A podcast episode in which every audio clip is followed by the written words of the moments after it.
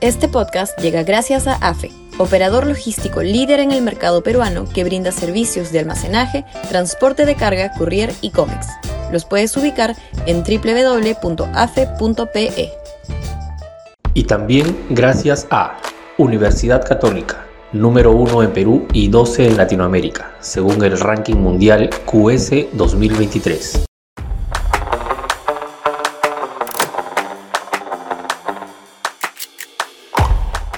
Castillo sin las calles de Antauro. Sudaca, Perú. Buen periodismo. Si Castillo o alguno de sus descaminados asesores pensó que la salida de prisión de Antauro Humala iba a suponerle no solo un endose, sino una movilización de masas en favor del gobierno, no la achuntó ni por asomo. El promotor del andahuaylazo ha marcado pronta distancia del régimen y lo ha criticado, marcando que su derrotero político, si aún lo alberga como creemos, no pasa por ningún tipo de cercanía con el fallido y corrupto gobierno vigente.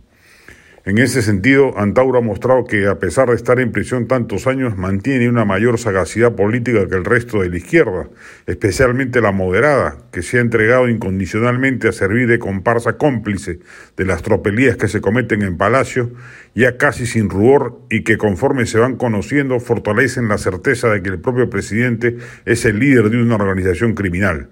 Pero a las Verónicas, Sigrid, Indira, Marisa no se les mueve ni un pelo.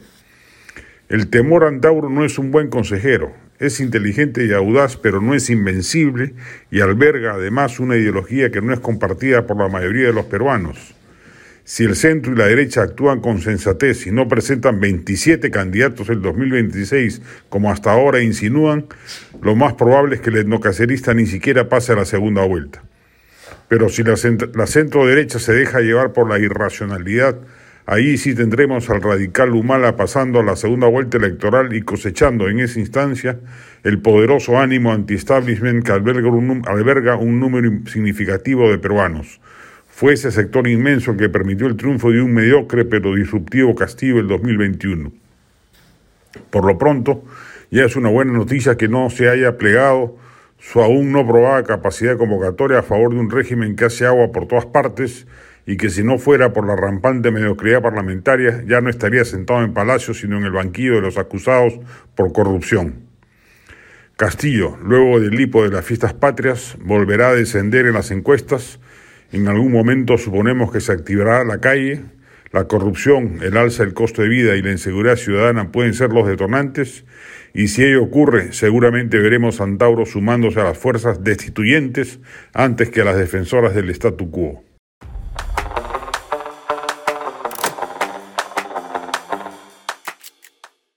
Este podcast llegó gracias a AFE, operador logístico líder en el mercado peruano que brinda servicios de almacenaje, transporte de carga, courier y cómics.